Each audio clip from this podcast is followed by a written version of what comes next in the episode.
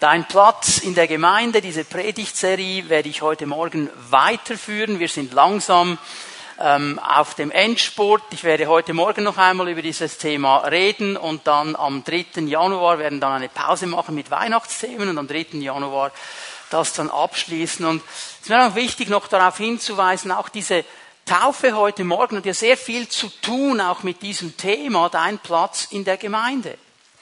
Die Taufe, wie die Bibel sie uns beschreibt, ist ja etwas, das geschieht, weil ein Mensch sich entschieden hat für Jesus Christus. Darum taufen wir ja auch keine Babys. Ein Baby kann nicht erkennen, dass es Fehler gemacht hat und umkehren will zu Gott da muss man schon ein gewisses Alter haben, um das zu erkennen. Und das ist die Voraussetzung für die Taufe, wie die Bibel sie uns beschreibt. Und diese Menschen, die sich taufen ließen heute Morgen, die haben erkannt, wir wollen mit Gott leben. Und die haben ihr Herz geöffnet. Die haben Jesus eingeladen, der Herr ihres Lebens zu werden. Und die Bibel sagt, wer das tut, dem gibt Jesus die Autorität, ein Kind Gottes zu sein. Der wird wieder hineingeführt in die Familie Gottes, wo er eigentlich hineingehört. Die Taufe versinnbildlicht und zeigt bildhaft, was im Leben dieser Menschen geschehen ist dass das alte Leben vergangen ist und ein neues Leben begonnen hat in Jesus Christus. Und dieses neue Leben auch zu tun hat mit einer neuen Familie, mit der Gemeinde. Wir sind auch hineingetauft, sagt Paulus, in den Leib Jesu Christi, in die Gemeinde. Unser Platz in der Gemeinde hängt auch damit zusammen, wie wir mit Jesus leben. Und wir haben jetzt sehr viel schon zu diesem ganzen Thema gesehen. Gott hat Berufung, er hat für jeden von uns eine allgemeine Berufung, dass wir so leben, dass er Ehre bekommt, dass wir dienen, einander dienen, in der Gemeinde dienen. Das ist alles allgemeine Berufung, darüber haben wir gesprochen. Da möchte Gott uns helfen, unseren Platz zu finden. Wir haben über die Gaben und die Talente gesprochen, die Gott zuteilt in seiner Gnade, die er uns gibt. Es ist ja interessant, dass Gott nicht einfach sagt, okay, jetzt mach mal etwas, dient mal und uns dann irgendwo absetzt und erwartet, dass wir aus unserer eigenen Kraft irgendetwas machen, sondern dass er sehr klar sagt im 2. Korinther 3, Vers 5, dass er selber uns befähigt, Diener des neuen Bundes zu sein. Das heißt, die Ausrüstung, die Kraft und auch die Zielrichtung für diesen Dienst, die kommt von ihm. Wir sind von ihm hineingesetzt in eine Gemeinde und wir dürfen einander dienen, einander helfen mit dem, was er uns geschenkt hat. Aber es geht darum auch zu erkennen, was er uns gegeben hat. Und darum haben wir über all diese Gaben gesprochen. Die Bibel hat ja sehr viel dazu zu sagen.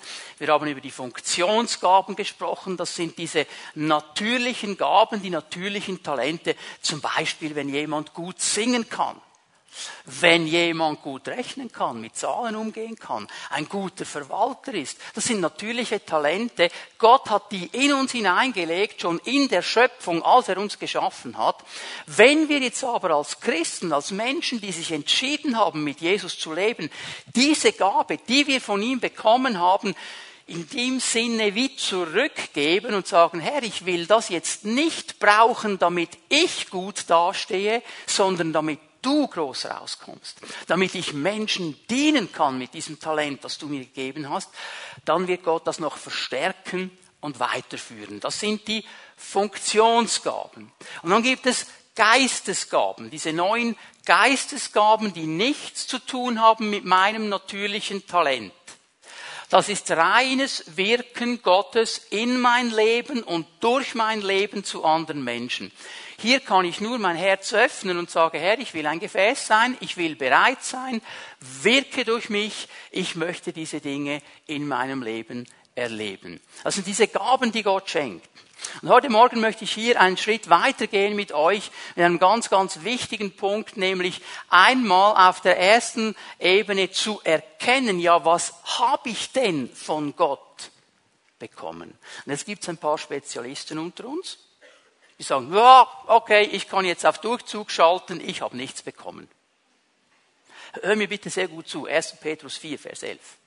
Jeder, jeder, jeder hat mindestens eine Gabe.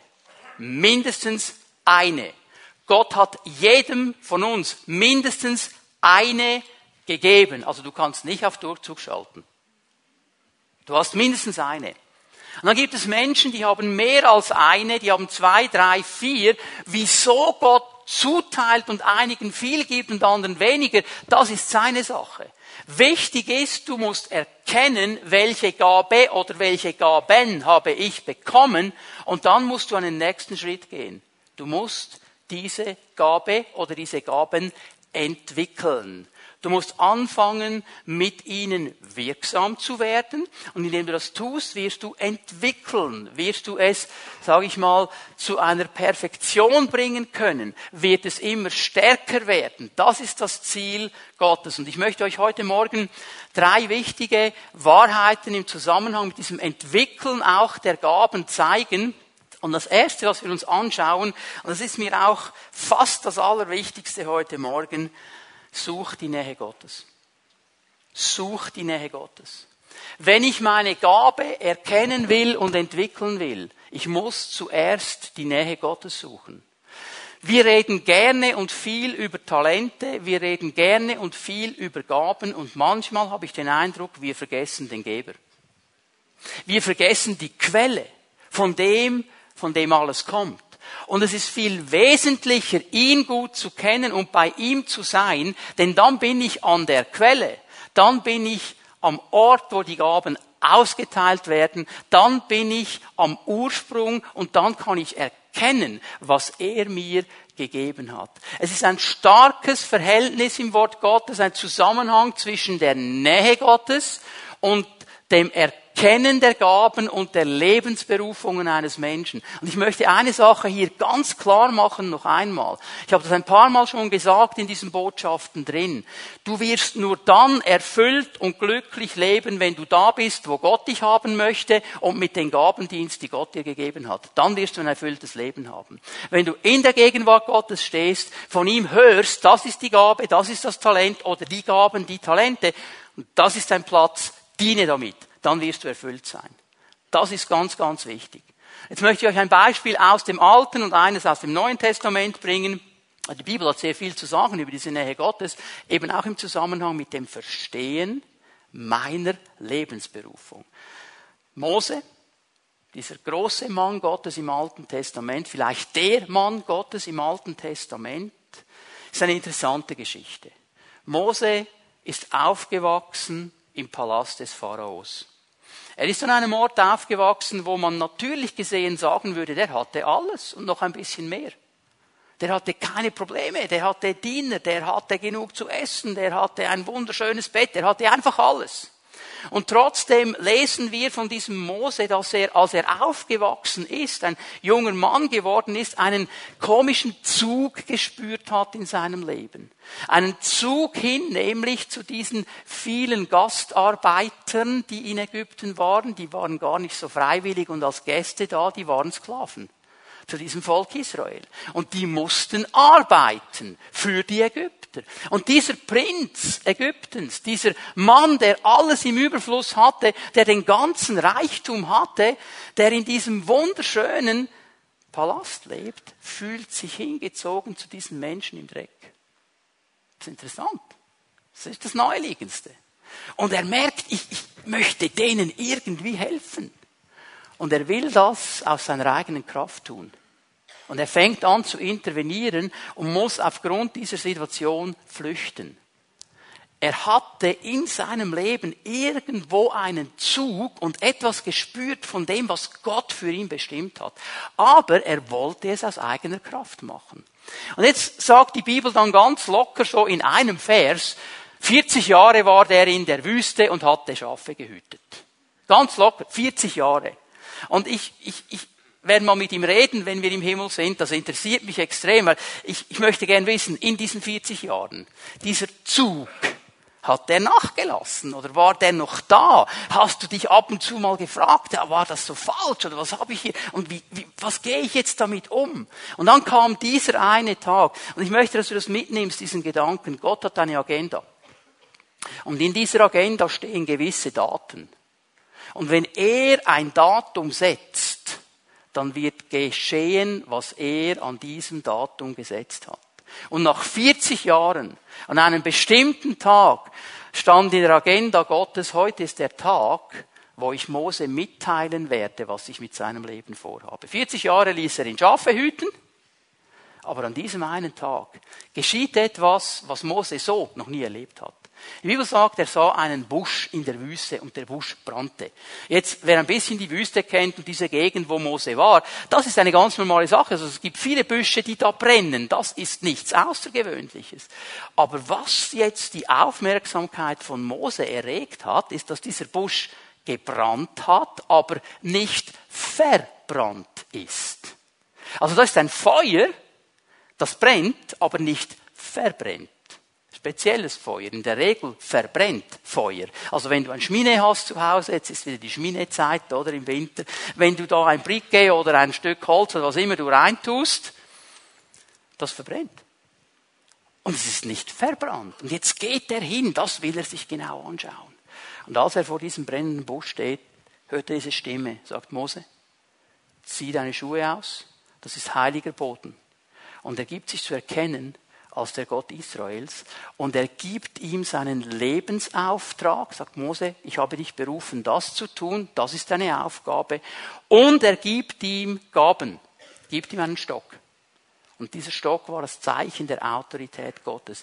Aber erst in der Nähe Gottes, in der Gegenwart Gottes hat Mose erkannt, was seine Berufung ist und was seine Gaben sind. Und dann musste er lernen, du kannst die Geschichte lesen, mit diesem Stock richtig umzugehen. Der wusste nicht vom ersten Moment an schon, was er jetzt mit dem Stock alles noch machen könnte. Er musste das lernen. Altes Testament. Neues Testament, eine ganze Mannschaft von Leuten, zwölf Stück. Die Jünger Jesu. Da waren die einen dran an ihrem Fischerjob, das waren Fischer. Die waren beim Boot, die haben die Netze gereinigt. Jesus kommt, sagt, Jungs, aufstehen, mir nachfolgen, ich mache euch zu Menschenfischern. Also das ist die Lebensberufung, folgt mir nach und ich gebe euch Gaben, ihr werdet Menschenfischer sein und ich helfe euch, das zu entwickeln in meiner Nähe, in meiner Gegenwart. Matthäus sitzt an seinem Zollhäuschen, Jesus kommt, Matthäus aufstehen, Zollhäuschen hinter dir, mir nachfolgen. In meiner Gegenwart wirst du verändert. So in der Nähe Gottes bekommen wir Erkenntnis über unsere Gaben, über unsere Berufungen und lernen mit diesen Dingen auch zu dienen. Und jetzt fällt mir auf, dass die Bibel sehr viel sagt über diese Nähe Gottes. Und dass viele von uns, die die Bibel lesen, auch schon sehr viel gelesen haben über die Nähe Gottes. Und eigentlich wissen, das ist eine ganz tolle Sache, in der Nähe Gottes zu sein. Und trotzdem kämpfen wir um diese Nähe Gottes. Trotzdem ist es gar nicht so einfach, in diese Nähe Gottes zu kommen. Und ich möchte euch heute Morgen einige Aussagen des Wortes einfach zeigen. Und es ist mein Gebet, dass wir einen Hunger bekommen für diese Nähe Gottes. Und dass wir lernen, Menschen zu sein, die da leben. Ihr dürft mal Psalm 73 aufschlagen. Psalm 73 die erste Stelle, die wir lesen wollen miteinander. Psalm 73 ist ein ganz interessanter Psalm. Dieser Mann, der diesen Psalm geschrieben hat, der hat seine Umwelt beobachtet, der hat die Gesellschaft beobachtet, er selber hat sich Mühe gegeben, ein gottesfürchtiger Mann zu sein, er wollte so leben, dass Gott Ehre bekommt. Und er hat gemerkt, ich, ich, ich will so leben, dass Gott geehrt wird und dass Gottes Namen geehrt wird und trotzdem kämpfe ich. Trotzdem habe ich Probleme. Trotzdem geht nicht alles einfach so leicht, auch wenn ich Gott hochhalte in meinem Leben. Und er schaut seine Nachbarn an und er schaut die Gesellschaft an und sagt, hallo, jetzt kann ich das nicht mehr auf die Reihe bringen. Die Leute, die sich nicht um Gott kümmern, denen geht es gut. Die sind reich. Denen geht alles so locker von der Hand. Und er fängt an zu straucheln und fängt an zu kämpfen in seinem Glauben. Er verlässt die Nähe Gottes und die Sicht auf Gott und strauchelt. Und erst mittendrin in diesem Psalm, wo er sich wieder entscheidet, in die Nähe Gottes zu kommen, wieder entscheidet, Gott anzuschauen, sieht er die Dinge in der richtigen Perspektive. Und er sieht, hey, was ich da als, die sind ja alle gesegnet, eingeordnet habe, ist eigentlich nur ein Schein. Es ist gar nicht so.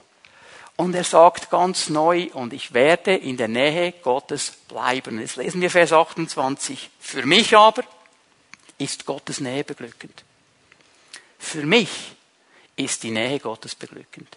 Ich werde nur in der Nähe Gottes Glück finden, Erfüllung finden, ein ausgeglichenes, ausgerichtetes Leben finden können. Das geht nur in der Nähe Gottes. Das geht an keinem anderen Ort.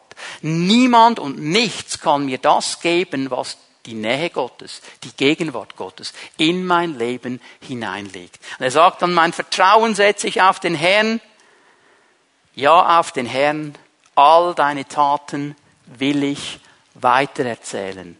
Ich sage es noch einmal ganz klar. Wenn du ein erfülltes Leben leben willst, das ist nur möglich in der Nähe Gottes. Es ist nur möglich in der Gegenwart Gottes. Es ist nur möglich, wenn du dein Herz ausrichtest auf diesen Gott. Und hier fängt der Kampf an. Ja, aber wie komme ich denn dahin? Ja, das kann doch nicht so einfach sein.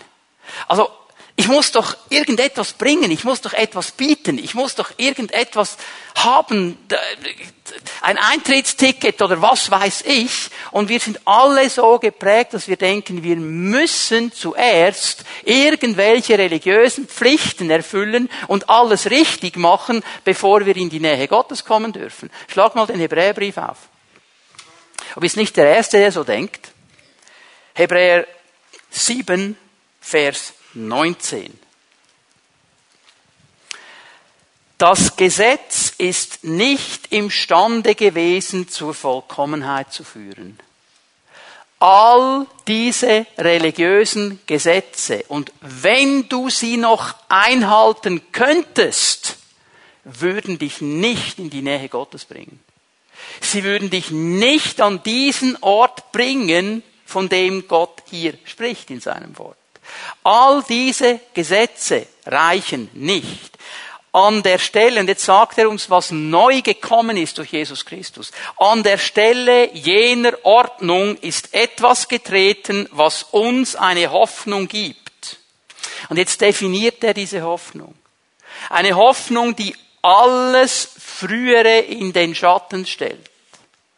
Also alles, was du kennst, vergiss es. Das, was Jesus hat, ist um Längen besser. Ist um Längen besser. Stellt alles in den Schatten. Was ist diese Hoffnung? Was ist das, was da gekommen ist? Es ist das Kreuz Jesu Christi wo Gott auf seinen Sohn all das gelegt hat, was uns Menschen von seiner Gegenwart trennt, was uns Menschen aus seiner Nähe fernhält, all diese Dinge, die geschehen sind, die diese Mauer aufgebaut haben, sagt die Bibel, die den Zugang zu Gott verhindert. Und Jesus hat das alles auf sich genommen, als das einzige Wesen, das je gelebt hat, das nie einen Fehler begangen hat, nie eine Sünde getan hat, nie einen schlechten Gedanken gedacht hat. Und darum konnte er das Lamm Gottes werden, das deine und meine schlechten Gedanken, deine und meine schlechten Taten, deine und meine falschen Einstellungen auf sich genommen hat und für uns den Preis bezahlt hat, damit wir in die Gegenwart Gottes kommen können. Das ist diese Hoffnung. Schau mal, die alles frühere in den Schatten stellt, alles was da war, was dich gehindert hat, was dich zurückgehalten hat, in die Gegenwart Gottes zu kommen, wird in den Schatten gestellt. Und was gibt uns diese Hoffnung? Einen ungehinderten Zugang zu Gott. Hast du das gelesen? Einen ungehinderten Zugang zu Gott. Dieser Zugang ist offen. Du hast, wenn du Jesus Christus angenommen hast, einen VIP-Pass bekommen. In die Lounge Gottes mitten hinein, in die Mitte, zu seinem Herzen. Und nichts kann dich davon abhalten, da hineinzugehen. Etwas kann dich abhalten. Weißt du, was es ist? Du selber. Du selber. Du bist das einzige Wesen in diesem ganzen Universum, das dich davon abhalten kann, in die Nähe Gottes zu gehen. Warum halten wir uns denn ab? in die Nähe Gottes zu gehen. Vielleicht hast du einen schlechten Tag gehabt, eine schlechte Woche, einen schlechten Monat, ein schlechtes Jahr, schlechte Jahre. Und du denkst, ich kann doch so nicht in die Gegenwart Gottes gehen. Vielleicht sind in deinem Leben Dinge, von denen du weißt, die sind nicht gut. Die müsste ich endlich mal in Ordnung bringen. Ich kann doch so nicht in die Gegenwart und in die Nähe Gottes gehen. Bist du sicher? Hebräer 10. Deshalb wollen wir mit ungeteilter Hingabe und voller Vertrauen und Zuversicht vor Gott treten. Warum kann der das so sagen? War der perfekt? Niemand ist perfekt. Warum sagt er voller Vertrauen, voller Zuversicht? Warum? Wir sind ja in unserem Innersten mit dem Blut Jesu besprengt und dadurch von unserem schuldbeladenen Gewissen befreit. Wir sind bildlich gesprochen am ganzen Körper mit reinem Wasser gewaschen. Wenn du Jesus angenommen hast, hast du diesen freien Zugang. Und die Dinge, von denen du sagst, die hindern mich, die hindern dich nicht, dahin zu gehen und da in Ordnung gebracht zu werden. Das ist der einzige Ort, wo du mit deinem Gewissen hingehen kannst, wenn es schuldbeladen ist. Das ist der einzige Ort, wo du hingehen kannst mit den Dingen, die dir Sorge bereiten, wo du wirklich Hilfe findest. Lass dich nicht davon abbringen, in die Nähe Gottes zu gehen. Ist es mir auffällt bei Menschen, die Gott lieb haben und ihm nachfolgen, das sind ja keine perfekten Menschen. Die machen alle Fehler, ich als Erster und ihr alle auch. Das ist keiner perfekt. Aber es fällt mir auf, die Tendenz, die wir alle haben, wenn etwas schiefgelaufen ist, anstatt dass wir zu Gott rennen, rennen wir davon. Das ist ja eigentlich blöd. Hast du das Gefühl, du kannst dich irgendwo verstecken vor ihm? Oder dass er es nicht wüsste. Er weiß ja eh alles. Aber anstatt dass wir zu ihm rennen und die Dinge in Ordnung bringen, rennen wir davon. Ich bin der Einzige, der mich daran hindern kann, in die Nähe Gottes zu gehen. Der Weg ist immer offen. Ja, sagst aber, weißt du, ich habe in meinem Leben Dinge, da bin ich gebunden, ich bin gefangen, ich komme nicht los davon, ich, ich möchte eigentlich nicht, ich muss es immer wieder tun, es ist einfach, ich kämpfe damit und das gefällt mir auch nicht, aber ich kann doch so nicht zu Gott gehen, ich bin gebunden. Bist du sicher, dass du so nicht zu Gott gehen kannst? Du kannst mal Markus 5 aufschlagen möchte ich mal fragen, kennst du den Gardarener? Also, wenn du jetzt einen gebundenen Menschen suchst, einen gebundenen als ihn wirst du nicht finden. Die Bibel sagt, er hatte eine Legion von Dämonen, die ihn gebunden hatten. Das sind ja 8000. Und all diese 8000 Dämonen, die ihn gebunden hatten, konnten ihn nicht davon abhalten, in die Nähe Gottes zu kommen. Schau, was die Bibel sagt. Kaum hatte dieser Mann dieser dämonisierte, gebundene Mann, der hat auf dem Friedhof gewohnt, wo die Toten sind. Man hat ihn versucht mit Ketten, mit Eisenketten zu binden, der hat alles zerrissen, der hat sich mit Steinen blutig geschlagen, wollte sich umbringen. Das Programm des Teufels, jede Sucht führt den Letzten zum Tod. Darum war er auf dem Friedhof. Da war der Mann. Und jetzt sieht er Jesus. Und keiner dieser Dämonen konnte ihn zurückhalten, zu Jesus zu rennen. Er sieht Jesus von weitem, er kam herbeigerannt, warf sich vor ihm auf die Knie und wird sofort befreit.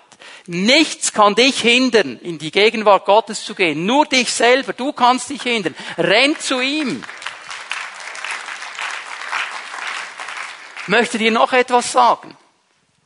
Vielleicht bist du frustriert. Du hast dir irgendwelche Ideen gemacht, vielleicht auch Illusionen. Du hast gesagt, so müsste Gott sein, das müsste Gott machen. Vielleicht hast du ihn falsch verstanden, vielleicht hast du irgendeine Prophetie falsch verstanden, vielleicht kam es aus irgendeinem Grund zu Missverständnissen und die Dinge sind nicht so gekommen, wie du sie dir vorgestellt hast. Und jetzt bist du frustriert und du bist enttäuscht und du bist ärgerlich und du sagst, Gott, wieso bist du nicht gekommen? Du hättest doch was machen müssen. So kann ich doch nicht in die Nähe Gottes gehen, der regt mich auf im Moment. Es gibt Christen, die denken so, ja. Wenn wir ganz ehrlich sind miteinander. Warum? Weil sie nicht das bekommen haben, was sie dachten, hätten sie ein Recht dazu. Du bist nicht der Erste. Es gibt da zwei Frauen im Neuen Testament. Die hatten einen Bruder. Und dieser Bruder, der wird explizit ein Freund Jesu genannt. ein Freund Jesu. Und jetzt ist dieser Bruder krank. Und Jesus hat so viele Menschen geheilt und so viele Wunder getan. Und diese beiden Schwestern sagen, da kann nur Jesus helfen. Und sie senden sofort einen Boten, sagen, hey Jesus, schnell komm, dein Freund, den, den du liebst, der ist am Sterben, der wird sterben, wenn du nicht kommst. Komm, du kannst ihm helfen. Jesus kommt nicht. Er stirbt. Martha und Maria sind frustriert, verärgert und enttäuscht. Und jetzt schau mal hier in Johannes 11. Vers 20. Als Martha hörte, dass Jesus auf dem Weg zu ihnen war, ging sie ihm entgegen. Martha hat sich aufgemacht, trotz ihrem Frust, trotz ihrer Enttäuschung, trotz ihrem Nichtverstehen, trotz ihrem Ärger in die Nähe Gottes. Die Maria hat es nicht geschafft.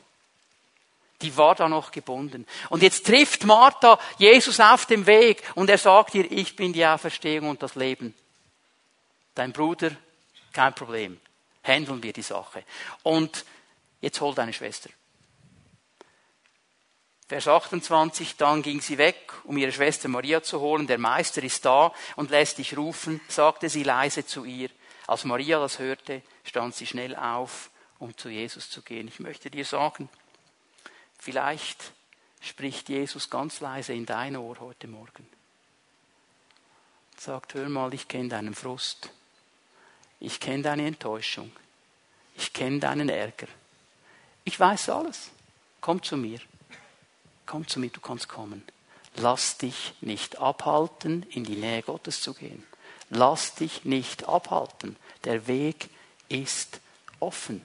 Für eine Martha, für eine Maria und für dich, für jeden von uns. Vielleicht hast du keine Hoffnung mehr. Es ist eine Tendenz im Leben eines Christen, der vielleicht sagt, boah, ich habe eine Erfahrung gemacht mit dem Herrn. Ich liebe ihn. Ich will ihm dienen mein Leben lang. Er hat mich befreit und alles Herr gehört dir. Äh, manchmal sind wir Christen ja ein bisschen speziell, wenn wir singen. Wir nehmen den Mund manchmal ein bisschen zu voll wenn wir singen, oder? Herr, ich liebe dich und nur dich und alleine dich und ewig dich und nichts wird deine Liebe, eine Liebe zu dir wegnehmen. Herr, ich liebe dich. Und dann sind wir so richtig im Liebesliebmodus, oder? Und wenn dann der 11 Uhr Gottesdienst ein bisschen länger geht, so ab 12.15 Uhr oder so, dann denkst du plötzlich nicht mehr an Gott, sondern an den Braten daheim in der Röhre. Und dann liebst du den mehr als Gott. Okay? Also einfach, manchmal singen wir ein bisschen zu vollmundig, okay? Oh, nie werde ich an dir zweifeln, Herr, nie. Und dann geschieht etwas, das wir nicht haben kommen sehen. Dann geschieht etwas, das wir so nicht erwartet haben. Und wisst ihr, was die Tendenz ist, in diesem Moment wieder zurückzugehen ins Alte, das wir kennen. Wieder wegzugehen von dem Ort, wo Gott uns hingestellt hat, zurück in etwas Altes. Ist den Jüngern auch so gegangen. Ja, die haben so große Pläne gehabt mit diesem Jesus. Und der wird jetzt etwas machen und das wird gewaltig sein und wir mit ihm an vorderster Front. Die haben ja noch miteinander gefeitet, wer wo sitzen darf, oder? Die wollten alle zuvorderst. Boah, jetzt wird's genial, Jesus, so cool. Und jetzt, jetzt wird er ans Kreuz geschlagen. Jetzt stirbt er. Okay, ist wieder auferstanden, aber irgendwie, das war schon ein bisschen irgendwo anders. Und Johannes 21, das ist so, so speziell saßen die da, ich stelle mir das vor, vielleicht mit ihrem Espresso am Morgen. So ähnlich wie bei uns im Winter nicht, Nebel und so, alles ein bisschen trüb und Petrus sagt, wisst ihr was, Jungs, ich gehe wieder fischen. Da weiß ich, was ich habe. Das kenne ich von früher. Das mit dem Jesus, das hat nicht funktioniert. Ich gehe wieder fischen. Und dann geht er fischen geht wieder zurück ins Alte. Und Geschwister, oft machen wir das, wenn wir irgendwo etwas nicht ein, gehen einfach zurück zum Alten. Aber weißt du, was das Komische an der Sache ist? Das Alte wird nicht mehr funktionieren. Die haben nämlich die ganze Nacht gefischt und nicht gefangen. Äh, frustrierend, oder? Es ist noch mehr frustriert.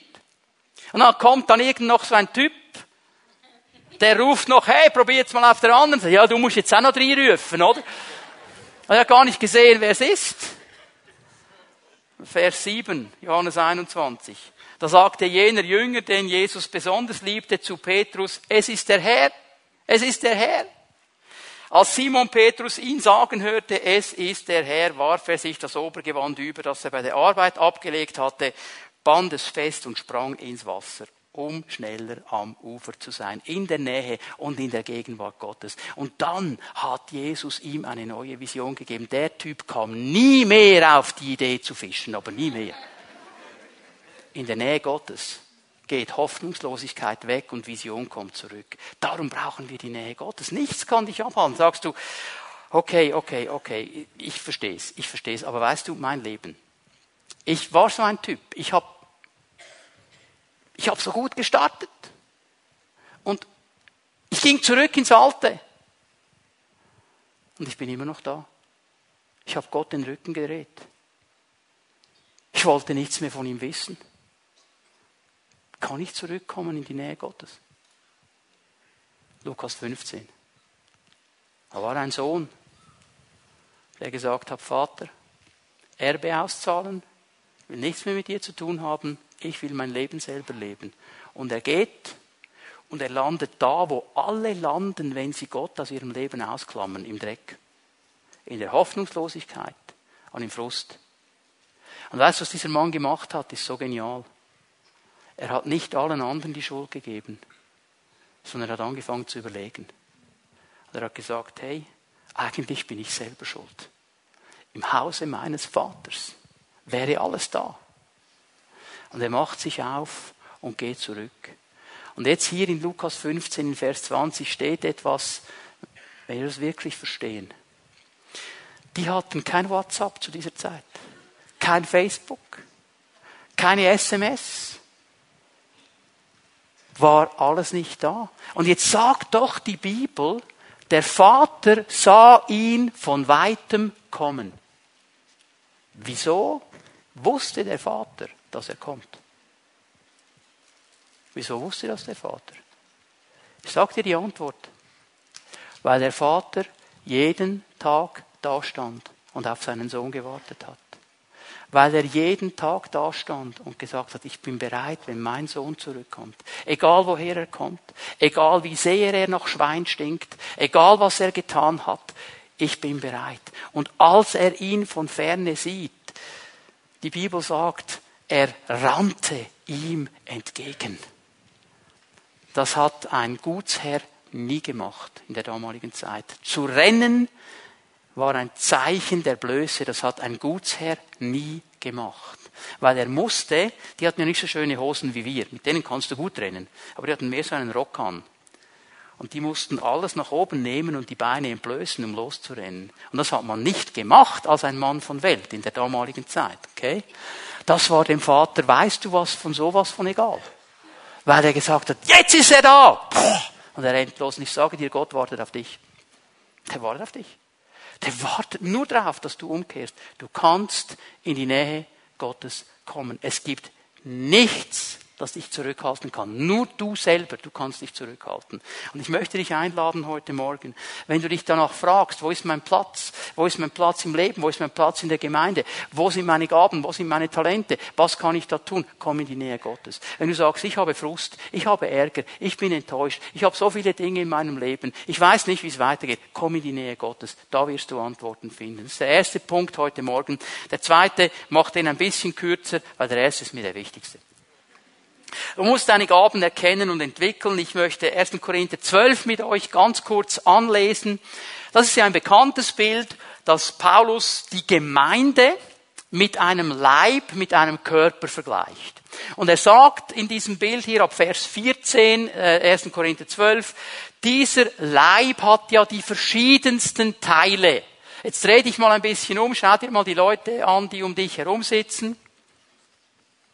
Die sehen alle ein bisschen anders aus und jeder ist speziell und einzigartig und trotzdem sitzen alle da und machen diesen Leib aus im Moment. Okay?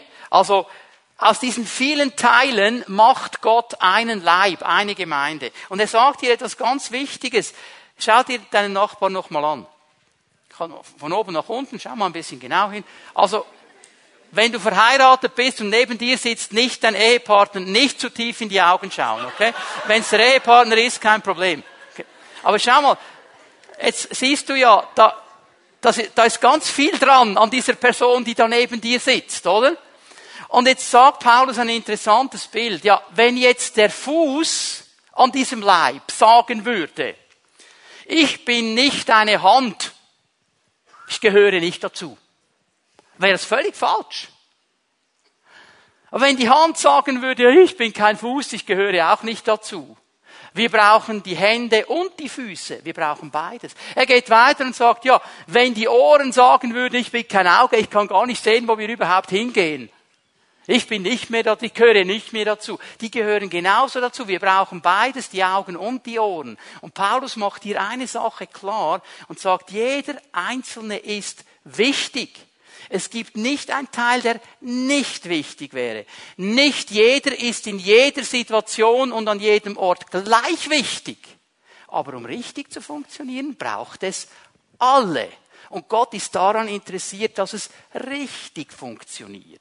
Und darum müssen wir erkennen, wo hat er mich gesetzt und wie kann ich anfangen, damit zu dienen, um bei diesem Bild mal zu bleiben. Wie kann ich Fuß sein? Wie kann ich Hand sein, wenn er mich dazu gerufen hat?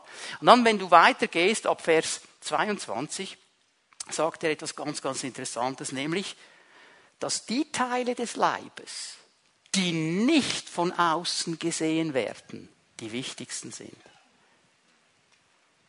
Wir haben jetzt nur die äußere Hülle gesehen der Leute, die neben uns sitzen. Was hier drin ist, diese verschiedenen internen Teile, die ganz wichtig sind, die sieht man nicht.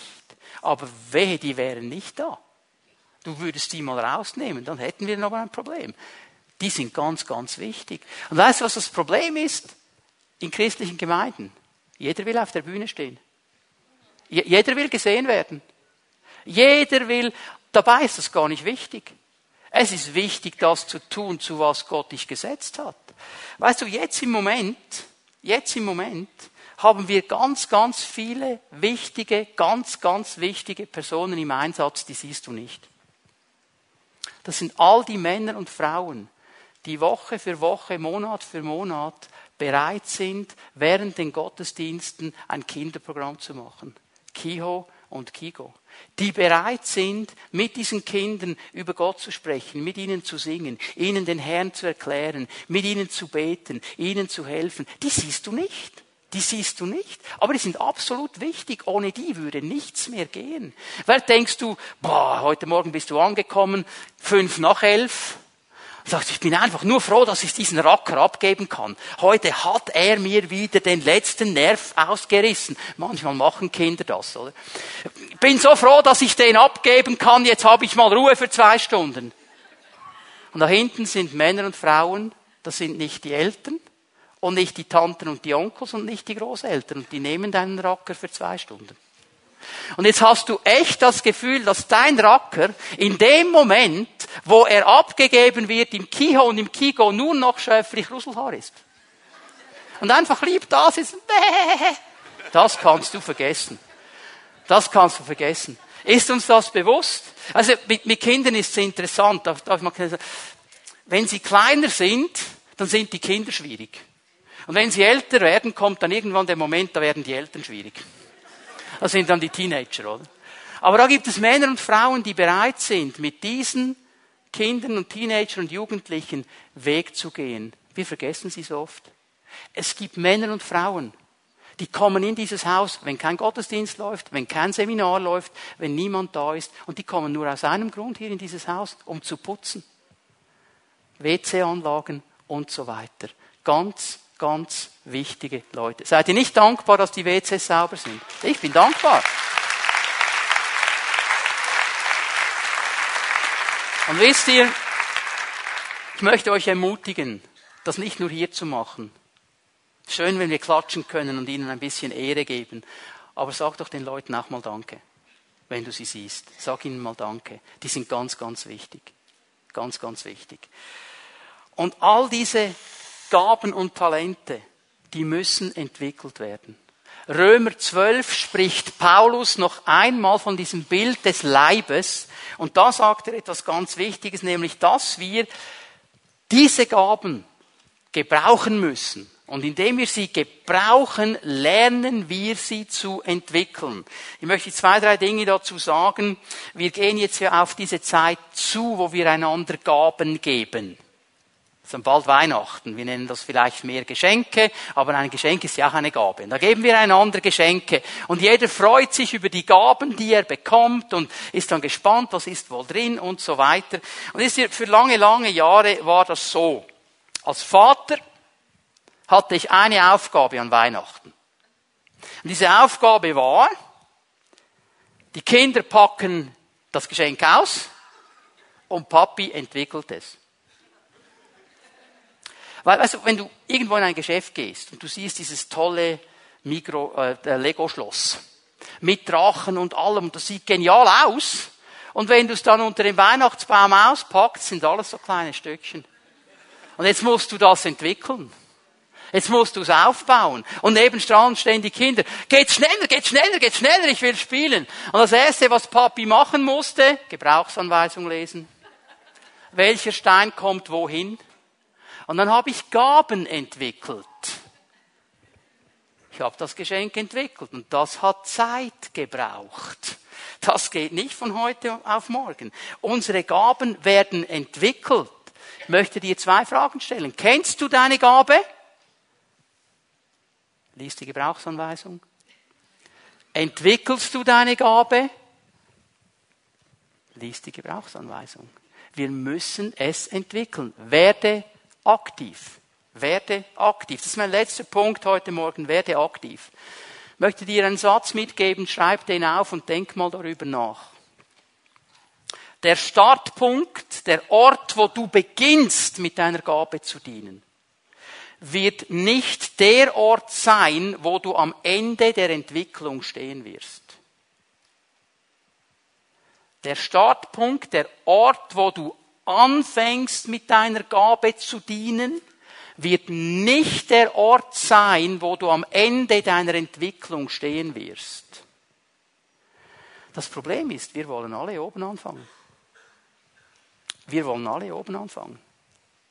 Ich bekomme immer wieder mal ein Mail, da schreibt mir jemand, ähm, ja, ich habe eine Berufung von Gott und ein Prophet hat das noch bestätigt. Letzte Woche hat er mir das gesagt an einer Konferenz. Ich bin berufen zu predigen. Jetzt habe ich diese Woche die Nähe Gottes gesucht. Ich habe drei Stunden gebetet. Und dann habe ich meine Gabe entwickelt. Ich habe ein Thema studiert, 50 Minuten in der Bibel. Ich werde predigen am nächsten Sonntag. Hier in der Pfimi Bern. Ja? No way. So, so geht's nicht. So geht's nicht. Du fängst nicht oben an. Du entwickelst deine Gabe. Wir wollen alle oben anfangen. Aber die Entwicklung, die wollen wir vergessen. 2. Könige 3, Vers 11 möchte euch etwas ganz Wichtiges zeigen. Jehoshaphat, dieser König, bevor er in den Krieg ziehen wollte, der hat gesagt, es ist noch ein Prophet da, können wir noch einen Propheten befragen? Ich bin mir nicht so sicher, wie sieht es aus? Und einer der Diener sagt, ja, ja, Elisa ist hier, der Sohn des Schaffats. Jetzt kennt ihr Elisa? Habt ihr schon mal von Elisa gehört? Das ist der Mann mit der doppelten Salbung von Elia. Also Elia war schon ziemlich massiv, was der hatte. Elisa hat das Doppelte, okay?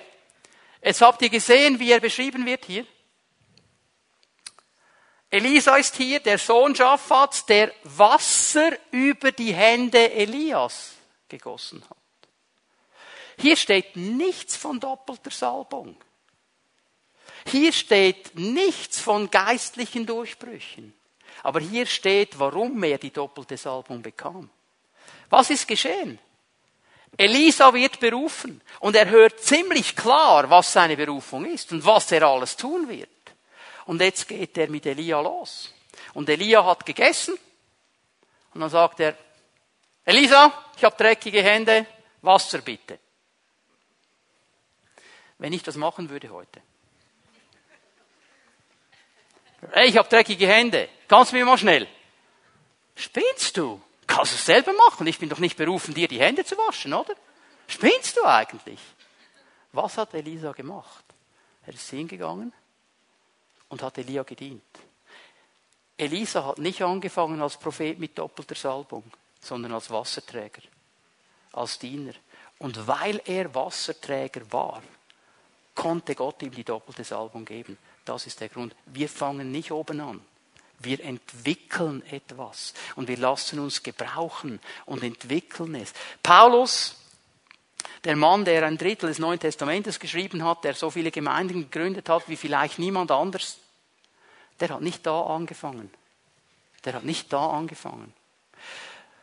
Apostelgeschichte 9, Vers 15, du kannst es kurz aufschreiben und anlesen dann zu Hause. Hananias hört vom Herrn im Gebet, geh in dieses Haus, geh in diese Straße, da ist der Saulus, leg ihm die Hände auf, bete mit ihm und dann bekommt Hananias den klaren Auftrag, was er Saulus sagen soll.